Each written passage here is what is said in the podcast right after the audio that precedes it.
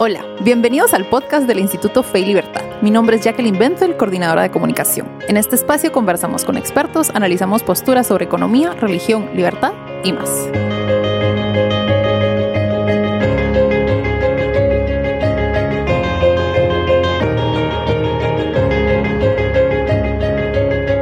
Bienvenidos a este nuevo episodio del podcast Fe y Libertad.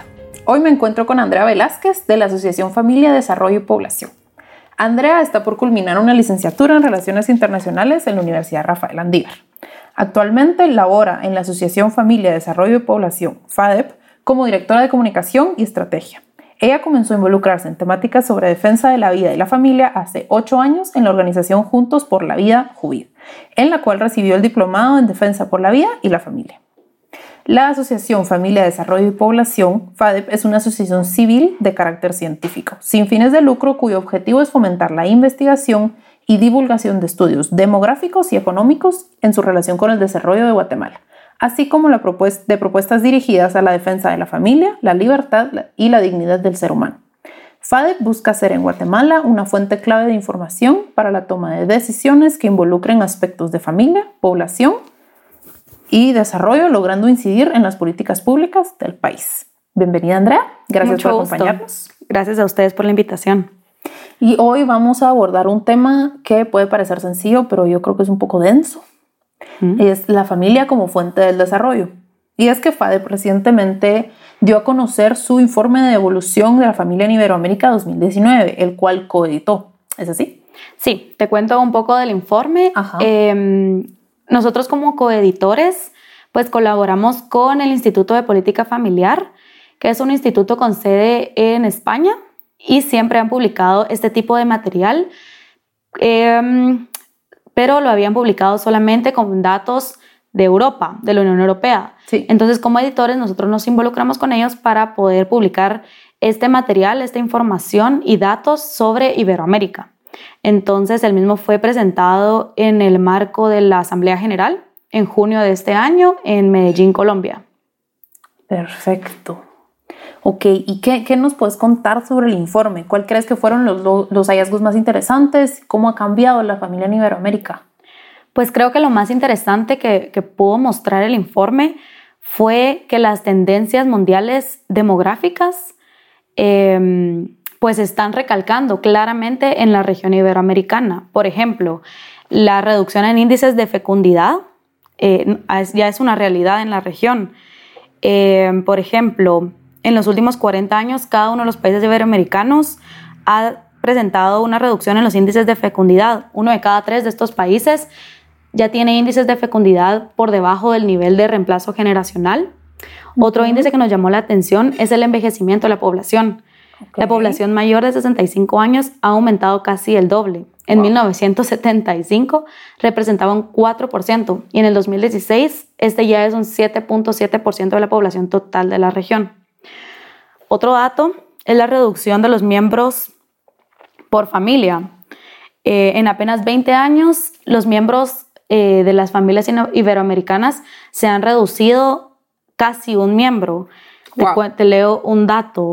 Eh, en 1997 el promedio de hijos por hogar era de 4.4 y actualmente es de 3.6. Entonces esto pues afecta a la familia al igual que, que, los cambios demográficos, afecta a cada una de las familias. Por ejemplo, em, cada familia ahora tiene menos miembros, como te lo digo. Eh, la nupcialidad también ha cambiado. Las personas ahora se casan más tarde y cuando se casan pues prolongan más la decisión de tener hijos y cuando los tienen, tienen menos.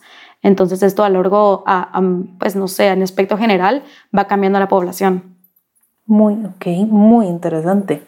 Y es que yo tuve oportunidad de leer, darle un vistazo al informe y me llamó la atención que menciona que específicamente Nicaragua, Honduras, México, El Salvador y Guatemala son los países en Iberoamérica que han tenido un mayor descenso de natalidad. Sí, es así. ¿Es, motivo para preocuparse de eso? ¿Qué, ¿Qué, nos dice este indicador? Pues la reducción de mm, los índices de natalidad es una preocupación a nivel mundial, porque en varios países la población em, se está reduciendo a tal nivel que hay tan pocos nacimientos que ya no logran sostener em, el crecimiento de la población. Cada vez esta población va en declive y bueno, no es el caso de los países iberoamericanos, pero podría serlo, ya que te leo el dato. Eh, en Guatemala todavía hay un índice de fecundidad de 2.92, o sea, está por arriba del nivel de reemplazo generacional. Que es 2.1. Que es 2.1, exactamente. Sin embargo, en 2015 el nivel de, de fecundidad era de 3.03. O sea, se está reduciendo y a un nivel muy acelerado. Entonces, eso es lo que preocupa, ¿verdad? Que Iberoamérica podría ser el caso de una población en declive, al igual que otras eh, regiones, otros países en el mundo. Estamos en camino a quedarnos sin gente. Pues podría pasar. Sí. ok, bueno, y en ese sentido, justo el informe habla sobre que somos, eh, Iberoamérica tiene una población joven. la, población es joven respecto a otros países, pero esta tendencia también está cambiando. Y ustedes hacían la comparación de que en 1975 el porcentaje perdón, de población joven era muchísimo más grande de lo que es en la actualidad.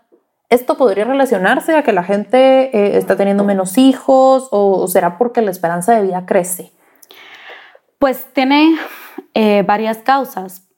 Eh, claramente es un avance en la ciencia, en los mecanismos de salud y esto ha generado que la esperanza de vida cada vez sea más alta. También tiene que ver con los índices de fecundidad, que pues ahora se da el fenómeno de que hay más abuelos que nietos. Sí. Y preocupa porque esto puede llevar, por ejemplo, a una crisis de pensiones.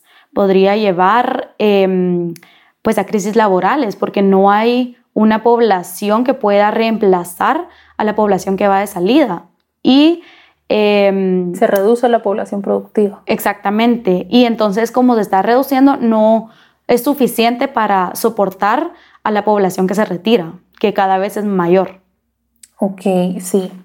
Perfecto, yo esto le veo muchísima relación a, eh, hace unos cuantos episodios hablamos sobre el mito de la sobrepoblación y cómo la gente cree que ahorita no hay que tener hijos porque somos muchos y no nos van a alcanzar los recursos y realmente... No, precisamente lo contrario. A eso iba, exactamente. La tendencia, los datos dicen lo opuesto. Sí, totalmente. En la región iberoamericana pues estamos mucho mejor que en otras como en Europa, que esta situación ya es dramática, pero pues vamos en ese camino, ¿verdad? Sí, el llamado invierno demográfico. Exactamente. Bueno, y ahora si querés adentrémonos un poquito a las características de la familia y de los hogares iberoamericanos. ¿Cómo, ¿Cómo, podrían describir ustedes las principales características de la familia y de los hogares eh, en Iberoamérica? Y creo que a nosotros nos interesaría específicamente Guatemala. Bueno, pues para comenzar, cada vez los hogares son más pequeños. Se está produciendo un descenso en la cantidad de miembros por hogar, como ya lo platicamos. En el caso de Guatemala, el promedio se redujo de un 5.31 en el 2002 a un 4.47 en el 2017. Un miembro. Sí. Wow. Y en tan poco tiempo. Sí. Y aunque permanece siendo mayor en el área rural que en la urbana, pues en el país y en la región igual viene en declive, ¿verdad? Otra característica es que los hogares formados por parejas con hijos permanecen siendo mayoritarios, aunque también se están reduciendo. En 1997 representaban un 48% y en la actualidad se redujo a un 37.6% frente a otro tipo de hogares, por ejemplo, los monoparentales, los hogares sin hijos, que es lo que platicábamos también. Cada vez las parejas están prolongando más la decisión de tener hijos y cuando los tienen, pues ya son menos. Em, en la mayoría de hogares guatemaltecos, los hombres siguen siendo los jefes de hogar. Sin embargo, esto también es una tendencia que va cambiando porque ahora eh, va creciendo los hogares o el número de hogares en las que los jefes del hogar son mujeres. Ok. Sí, esto, esto, y casualmente me llamó mucho la atención porque uno de los últimos episodios que en, del podcast hablamos exactamente del rol de la mujer. Nos centramos más en un aspecto un poquito más social ya que hablamos del feminismo, pero me, me llama mucho la atención cómo se, o sea, estamos viendo que la mujer está tomando un papel muchísimo más importante. Sí, precisamente. Ahora está eh, pues mucho más involucrada en el ámbito laboral. Em, y pues bueno, esto es positivo, ¿verdad? Sin embargo, como creo que platicaremos más adelante, deberían haber medidas también para que esta se desarrolle no solo en el ámbito laboral y cada vez esté más inmersa en él, sino también cumpla con sus responsabilidades y mm, pues también tengo un buen desempeño en la familia. La conciliación familia y trabajo. Sí. Perfecto.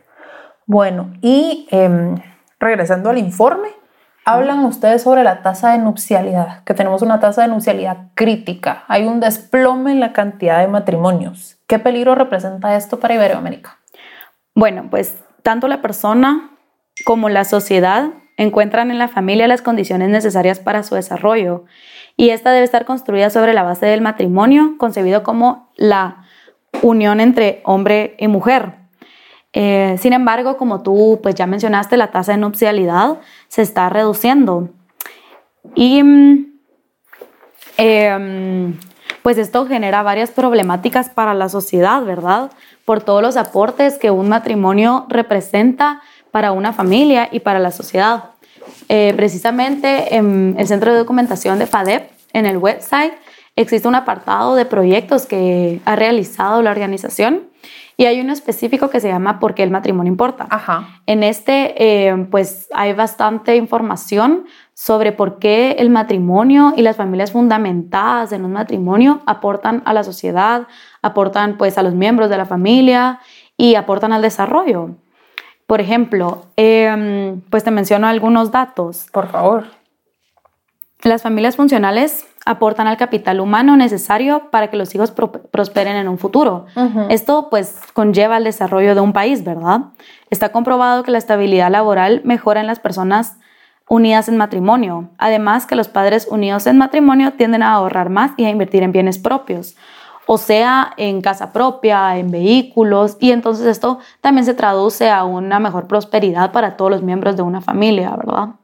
Entonces eso es lo que preocupa, los beneficios que se ven reducidos con el descenso de la nupcialidad. Y que al final se traslada no solo a los hijos, sino a la sociedad. Precisamente, también por ejemplo hay datos que eh, los hijos que crecen en una, matrimonio, en una familia unida por matrimonio, pues por la estabilidad que éste les brinda en su crecimiento, tienen, menor, tienen menores probabilidades a mm, involucrarse en actos delictivos. Em, en una familia fundamentada en un matrimonio también se ven menos casos de violencia, de cualquier tipo de violencia, ¿verdad? Entonces, pues todo esto afecta a la sociedad, que hayan menos matrimonios, pues se traduce en mayores probabilidades de mayores problemas sociales. Menos desarrollo. sí. Eso es lo que preocupa. muy interesante. Creo que podríamos hacer un podcast solo de ese tema. Solamente, sí. bueno, y ahora em, en el informe, si, seguimos avanzando, hay un apartado que habla específicamente del problema económico, de la economía familiar. Y dice que hay un gran problema económico que afecta a las familias en la actualidad. La, la mayoría de familias afirman que no les alcanza el sueldo, que aunque hay una aparente promoción de políticas de conciliación, trabajo y familia, en la realidad estas no se ponen en práctica, no, se aplican de, forma adecuada. Entonces, ¿qué, eh, ¿qué recomiendan ustedes para mejorar el desarrollo pleno de las familias? ¿Qué se puede hacer para atacar estos problemas? Pues bueno, la conciliación familiar laboral es una problemática o es una temática eh, que debe abordarse desde varios ámbitos. Por ejemplo, desde el Estado deben promoverse las políticas laborales necesarias eh, pues para que los padres de familia se sientan protegidos y se sientan eh, favorecidos al momento de trabajar para poder cumplir con, sus, eh, con su desempeño como padres de familia, ¿verdad? Aunque también se deben implementar medidas empresariales desde el sector privado que favorezcan a los padres de familia que laboran en las empresas, ¿verdad? Eh, un ejemplo de ellos puede ser mayor flexibilidad laboral, ayudas económicas a los padres de familia, como otro tipo de beneficios, ¿verdad? Em, pues hemos notado que varias empresas ahora, por ejemplo, ofrecen servicios de guardería, como para apoyar a los padres de familia, ¿verdad? Ese tipo de medidas creo que serían positivas para el desarrollo de los padres de familia que, que necesitan laborar. Perfecto. Bueno, y em, el informe cierra con un análisis de la política familiar en Iberoamérica. Entonces, ¿cómo afectan? Eh, em, si, no, si no me equivoco, el informe afirma que las políticas familiares actuales, pues, pues no todas son positivas, hay muchas que son deficientes y se podrían mejorar. Entonces, ¿cómo afecta a las familias la falta de estas políticas o las políticas deficientes? Pues el Estado tiene la obligación de garantizar las medidas necesarias para la promoción, protección y el bienestar de la familia, por lo que tiene que asegurarles a todas las familias que van a contar con las condiciones necesarias para su desarrollo, para su bienestar. Y, em, por ejemplo, políticas eh, que aseguren a todas las familias que tengan una vivienda digna, la universalización de la educación de calidad para los hijos, pues para asegurar eh, un buen futuro para ellos, un desarrollo próspero, condiciones laborales favorables para los padres, como lo comentábamos, ¿verdad? Eh, mejores programas de seguro social. Sin embargo, sin este tipo de, de, medidas, las familias no tienen oportunidades de desarrollo y se genera un gran número de problemáticas sociales, como lo habíamos platicado. La familia es el pilar de la sociedad, tiene que estar protegido y tiene que tener las oportunidades necesarias para desarrollarse en, una, en un ambiente familiar sano y propicio para todos sus miembros. Entonces, sin este tipo de medidas, no se va a lograr y afecta no solo a cada uno de los miembros de la familia, a la institución familiar en sí y a la sociedad. Sí, me llamó la atención que aquí en el informe tienen un cuadro que habla sobre las, em, cómo las administraciones iberoamericanas le prestan poca importancia a la familia, ya que eh, ustedes dicen que solo dos países tienen organismos de primer nivel que se dedican a la familia. Y si vemos en el caso de Guatemala, nos damos cuenta que eso que yo no sabía que esa subsecretaría existía, la verdad, que es un organismo de segundo nivel. Al parecer en Guatemala esta es la Subsecretaría de Preservación Familiar, Fortalecimiento y Apoyo Comunitario. Entonces, ustedes, si entiendo bien, lo que están sugiriendo es que eh, el Estado debería, de cierta forma, acuerpar la familia. Sí, es una de las obligaciones del Estado. Ok. Como institución no sé, como pilar de la, de la sociedad guatemalteca, tienen que haber medidas para protegerle. Nosotros proponemos proveer las oportunidades para que cada familia tenga un desarrollo adecuado. Por ejemplo, que el Estado, por medio de esas instituciones, pueda invertir mayor, más recursos en la educación, descentralizar los servicios de salud, de asistencia social, de educación, para que las familias tengan acceso a los mismos y generar más oportunidades de empleo para que cada familia pues tenga las, las oportunidades de desarrollo necesarias para eh, pues tener un futuro propicio. Ok, perfecto, sí. y eso también me llamó la atención, que ustedes tienen una propuesta no solo concreta para las familias, sino que eh, antiasistencialista. Bueno, pues es lo que platicábamos, ¿verdad? Se necesita generar las oportunidades para que cada familia pueda desarrollarse sanamente. Sí. Tal vez no eh, mediante mm, medios asistencialistas, pero por ejemplo una familia no puede desarrollarse si no tiene las condiciones mínimas para su bienestar. Una vivienda digna, acceso a los servicios básicos, educación, ¿no? Porque si no, pues cómo va a optar a mejores oportunidades.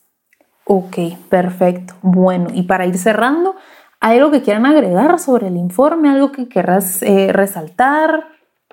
Bueno, pues quisiera resaltar el valor de los datos que se incluyen en este informe, ya que deben ser una guía para comprender el contexto no solo nacional, sino regional en el que nos encontramos y partiendo de ello descubrir las necesidades y comenzar a trabajar en ellas desde todos los ámbitos, como platicamos, desde el ámbito social, eh, desde el gobierno y desde el ámbito privado, ¿verdad? Sí. Para que pues en todos se vea protegida la familia y esta pueda eh, pues presentar, no sé, en un futuro mejores índices y que no se vea una reducción todavía más em, dramática de la nupcialidad, de los niveles de fecundidad, sino que vayamos mejorando en vez de que esta vez, de que cada vez nos preocupen más las, los índices retomar la, importancia de la familia, se podría decir. Tomarla como prioridad. Sí. Eso es imprescindible.